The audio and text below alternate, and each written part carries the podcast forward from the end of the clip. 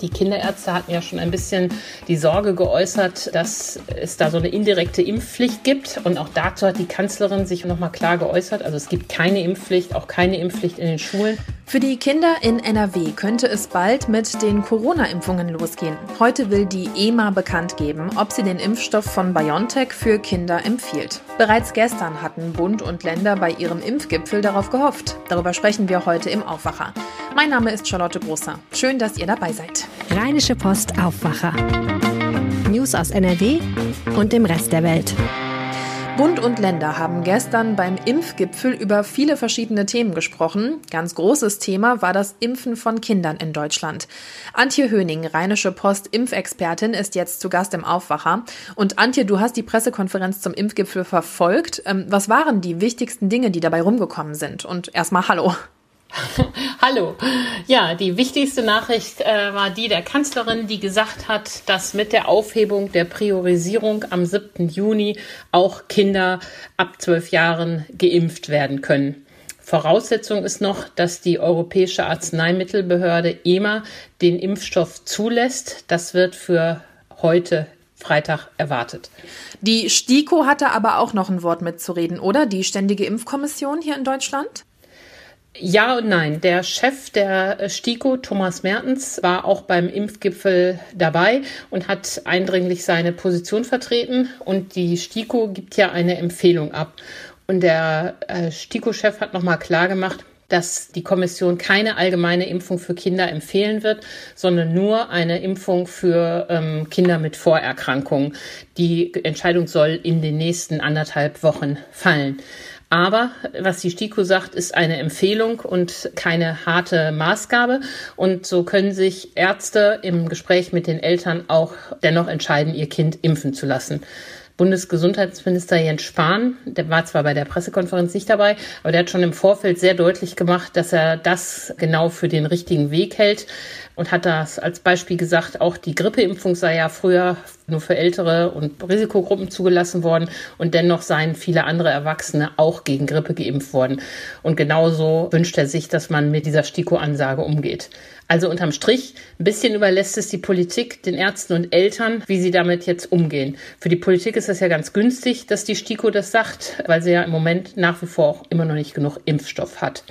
Gibt es denn dann spezielle Impfdosen extra für Kinder, wenn du schon gerade darüber redest, dass es eigentlich nicht genug gibt? Oder zählt das mit zu den normalen Impfdosen, die wir sowieso geliefert bekommen hier in NRW? Ja, darum gibt es auch ein großes Ring. Und äh, das Spanministerium hat den Ländern jetzt mitgeteilt, dass es 6,4 Millionen Dosen für Kinder bis August geben wird.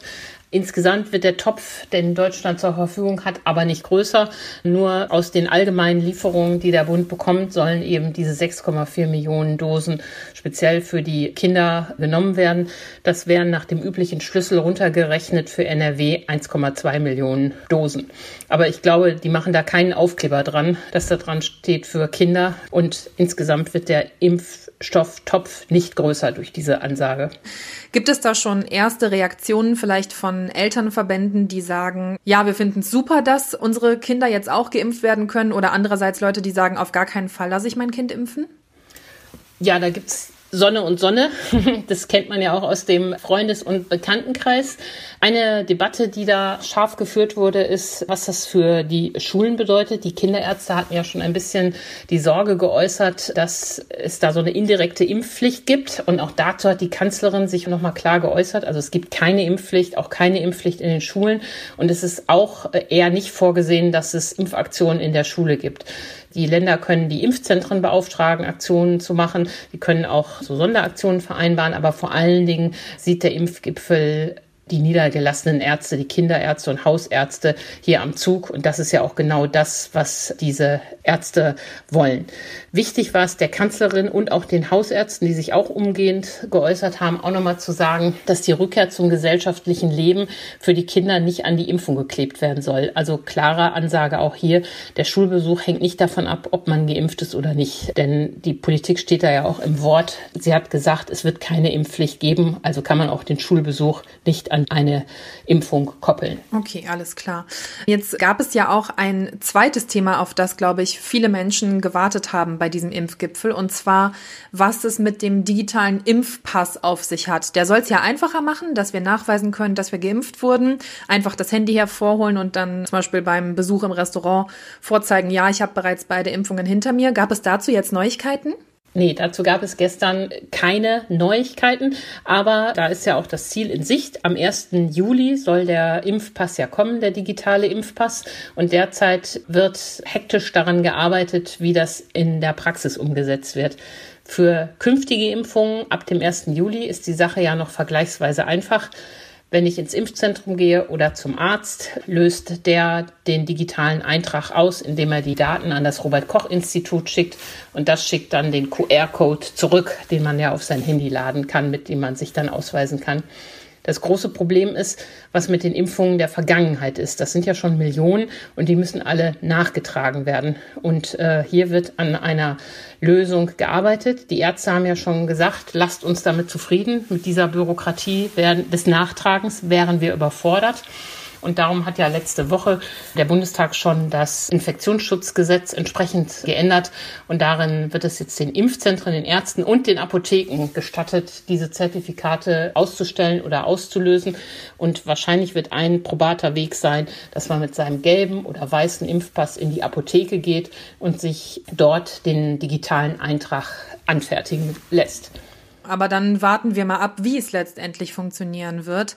Antje, ich danke dir sehr für die ganzen Infos zum Impfgipfel von Bund und Ländern und hoffe an dieser Stelle, dass wir natürlich dann auch weiter vorankommen mit den Impfungen hier in NRW und dass es auch mit den Kinderimpfungen dann in Zukunft gut klappen wird. Vor allem, wenn man mal bedenkt, dass wir ja aktuell bei den Impfstoffmengen eher wieder knapp dran sind in NRW. Ja, das stimmt. Und ich wette, es ist nicht das letzte Mal, dass wir über dieses Thema gesprochen haben. Vielen Dank. Danke auch. Bis dann. Mach's gut. Danke. Tschüss. Tschüss. Zum Nachlesen packe ich euch den Link zum Artikel auch in die Show Notes. Kommen wir jetzt zu unserem zweiten Thema. NRW lockert die Corona-Regeln. Ab heute können Städte und Kommunen neue Öffnungen in den Blick nehmen, vorausgesetzt natürlich die Inzidenzen stimmen. Und die Kinos in NRW können sich freuen, denn sie dürfen theoretisch auch öffnen. Und ich freue mich auch. Darüber spreche ich jetzt mit Kulturredakteur Philipp Holstein. Willkommen im Aufwacher. Vielen Dank. Philipp, welche Voraussetzungen gibt es denn für die Kinos in NRW? Die Voraussetzung ist, dass die 7-Tage-Inzidenz stabil zwischen 100 und 50,1 liegt. Dann dürfen die Kinos für bis zu 250 getestete Personen öffnen. Und wenn die 7-Tage-Inzidenz zwischen 50 und 35,1 liegt, sogar für 500 getestete Personen. Voraussetzung ist immer, dass die Sitzordnung in den Kinos jeweils nach dem Schachbrettmuster ausgerichtet ist. Öffnungen sind also in wirklich vielen Städten in NRW möglich, also zum Beispiel in Bonn, Dortmund und auch Oberhausen. Da gibt es ja zum Beispiel auch Standorte der Kinokette Cinestar. Die machen aber tatsächlich nicht sofort auf. Warum? Ja, gerade für größere Kinos, also für die Multiplexe, ist es nicht so einfach, ganz schnell wieder zu öffnen. Die Cinestar-Kette öffnet nun geschlossen zum 1. Juli und dieses Datum ist auch die Empfehlung der Verbände, also der Kinoverbände und der Verleiherverbände. Denn der Hintergrund ist, dass die Kinos eine gewisse Zeit brauchen, um den Betrieb wieder hochzufahren. Das heißt, ihre Warenbestände aufzufüllen, die Abläufe zu testen. Also wie kann man überhaupt die Testergebnisse der Menschen am ökonomischsten abrufen und am geordnetsten. Und sie müssen ja auch die Mitarbeiter aus der Kurzarbeit wieder zurückholen. Und deshalb plant man in so großen Kinos mit vier bis sechs Wochen, bis der Betrieb wieder laufen kann. Okay, ein bisschen Geduld muss man also noch haben. Und wenn es soweit ist, dann muss man auch einen negativen Corona-Test mitbringen. Wie hat die Filmbranche denn in den vergangenen Monaten mit neuen Filmen geplant? Also inwiefern können jetzt überhaupt neue Filme gezeigt werden?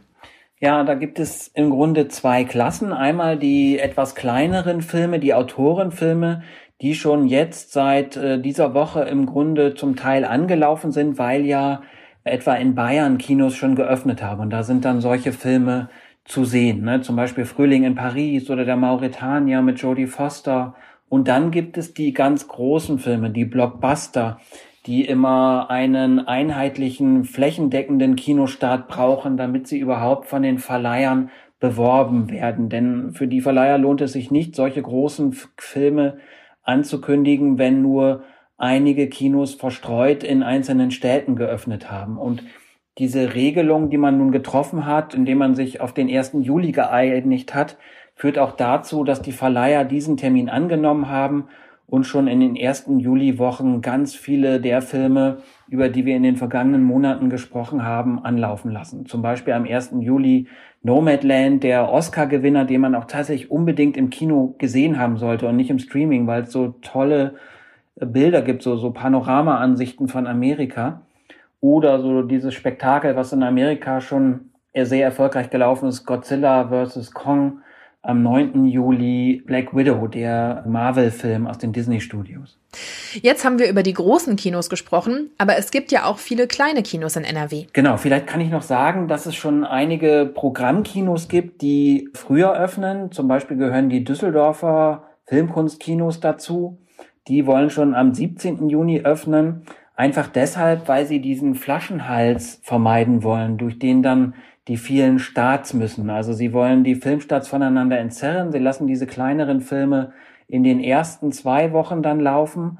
Und das zweite Argument ist, etwas früher zu öffnen, dass sie sozusagen ein Trainingslager veranstalten wollen. Also erstmal testen wollen, wie kriegen sie das hin? Ne? Wie kontrolliert man Testergebnisse? Wie kann man die Leute möglichst geordnet auf ihre Plätze verteilen? Dürfen die überhaupt Getränke mit auf den Platz nehmen und so etwas? Damit sich das besser einspielt, öffnen die also jetzt schon Mitte des Monats Juni. Viele Kinos in NRW machen sich jetzt also startklar für die Öffnungen. Die großen Kinos für den 9. Juli, kleinere Kinos zum Teil schon früher. Kulturredakteur Philipp Holstein hatte die Infos. Vielen Dank. Der Nachrichtenüberblick aus der Landeshauptstadt kommt jetzt von den Kollegen von Antenne Düsseldorf. Hallo. Hallo, bei uns geht's heute um die verschärften Maßnahmen in der Innenstadt, dann geht es um E-Ladestationen für E-Autos und dann gibt es noch eine Info für alle Autofahrer, denn die B7 wird an diesem Wochenende zur Großbaustelle. Lockerungen für Handel und Gastronomie, strengere Maßnahmen gegen feiernde Gruppen. Mit diesen Rahmenbedingungen starten wir heute ins Wochenende. Nach Absprache mit Restaurantbetreibern und der Polizei setzt die Stadt Düsseldorf ab heute ein Verweilverbot in der Altstadt um. Und auch Alkohol auf der Straße trinken ist zu bestimmten Zeiten nicht erlaubt, sagt Ordnungsdezernent Christian Zaum. Das bedeutet, dass auf den ähm, Straßen und Wegen innerhalb des Gebiets des Maskengebotes das Verweilen und der Konsum alkoholischer Getränke auf öffentlichen Straßen und Wegen untersagt ist.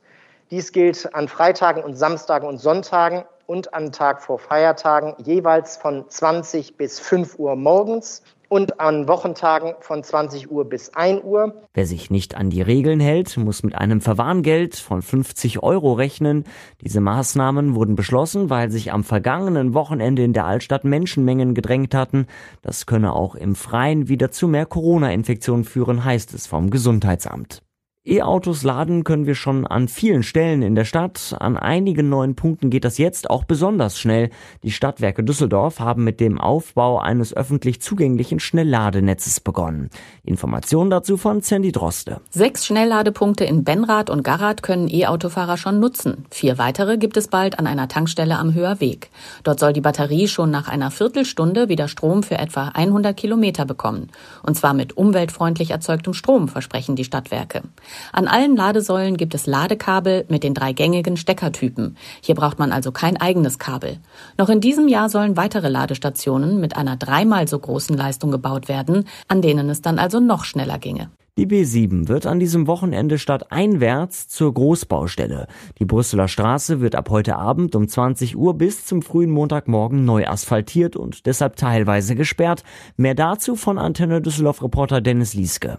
In Richtung Theodor-Heuss-Brücke wird der Verkehr einspurig durch die Baustelle geführt. Die Verbindung von der Brüsseler Straße in Richtung Rheinallee-Tunnel dagegen ist dicht. Umleitungen in Richtung Kniebrücke sind ausgeschildert.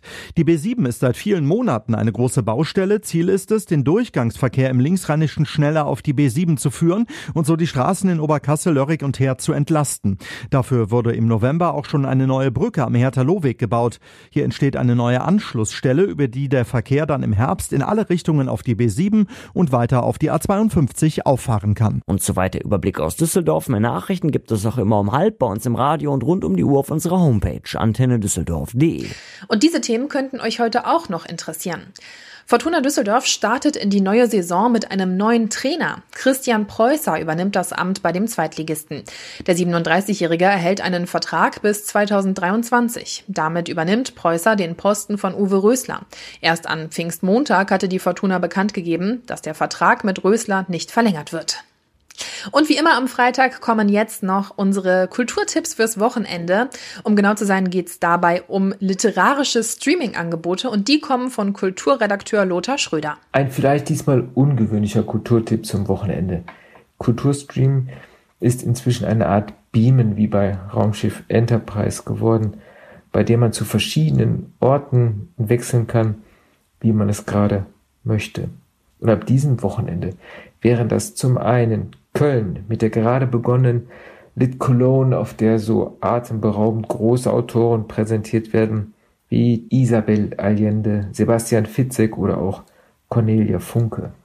Oder auch nach Leipzig, wo anstelle der Buchmesse, die wegen Corona abgesagt werden musste, das riesige Literaturfest Leipzig liest veranstaltet wird. Unter anderem wird dort Christoph Hein zu erleben sein.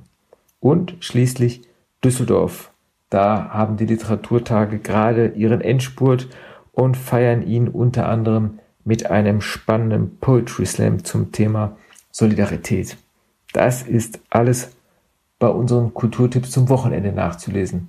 Ich wünsche allen viel Spaß dabei. Schauen wir noch aufs Wetter und da habe ich gute Neuigkeiten. Im Laufe des Wochenendes wird es nämlich endlich schöner. Schauen wir erstmal heute auf den Freitag.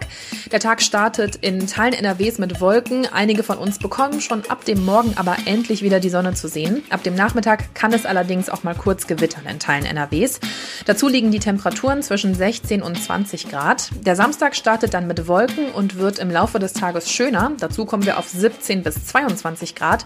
Vereinzelt kann es mal noch regnen. Das ist aber eher unwahrscheinlich. Und der Sonntag setzt dem Wochenende dann endlich die Krone auf. Wir bekommen viel Sonne, keinen Regen mehr und dazu werden es bis zu 23 Grad, also Frühling pur. Und das war der Freitagsaufwacher. Habt ein schönes Wochenende. Danke fürs Zuhören und genießt das tolle Wetter, wenn ihr könnt. Tschüss. Mehr Nachrichten aus NRW gibt's jederzeit auf RP Online. rp-online.de